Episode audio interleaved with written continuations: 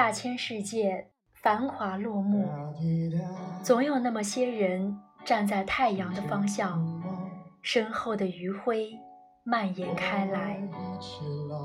花花世界，步履匆匆，走过来过的人实在是太多了。总有那么些人仍定格在某个地方，思念之情逆袭而来。或许遇见是一种缘分，是开始，也是归宿。戴耳机。挺温暖，很幸运可以在这里用声音与你相遇，亲爱的听众朋友们，晚上好。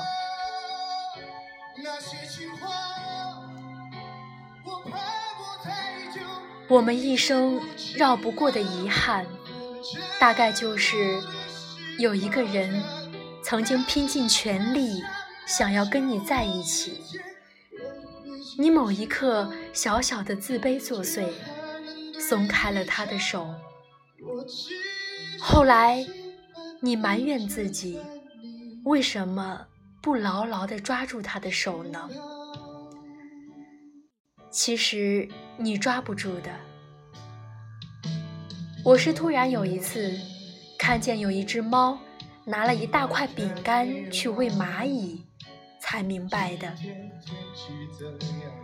两个世界的人可以宠爱，可以依偎，可以互诉心肠，但是他们永远不可能在一起。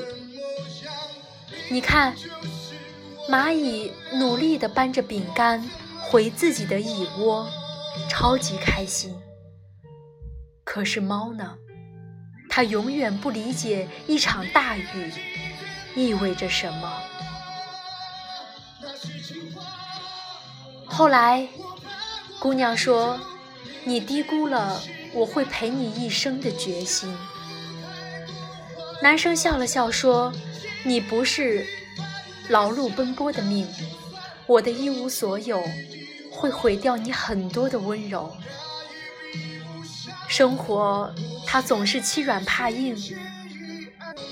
我多想跟你一起享受着麻辣烫有多烫，可是我们也见过酱香大排骨，总不能视而不见吧？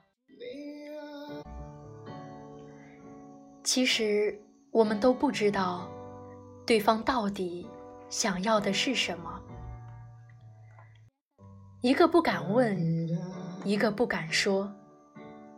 猫只是眼睁睁地看着蚂蚁走远了，因为它不敢问，你都如何回蚁窝？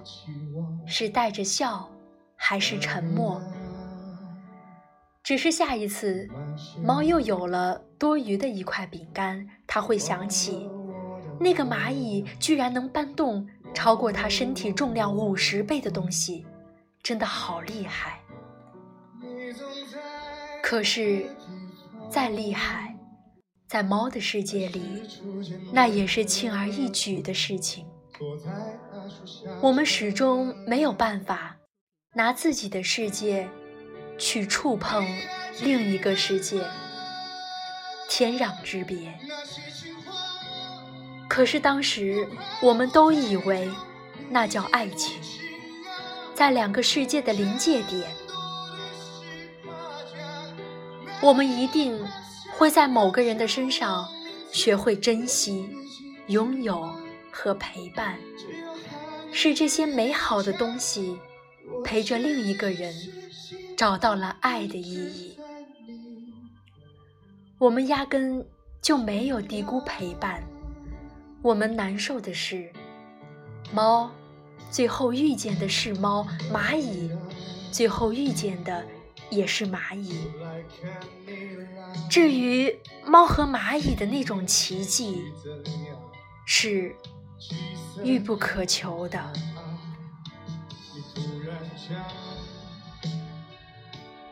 那个故事里面新的模样，明明就是我们俩亲爱的听众朋友们，微博搜索“赛宝仪”，我在那里等你，听你分享你所读过的故事，听你讲述你所遇到的人生。关注赛宝仪，宝仪陪你度过那些开心和不开心的日子，把宝仪的好运都分享于你。让所有的苦难都只是虚惊一场。祝你有美好的一天，晚安，好梦。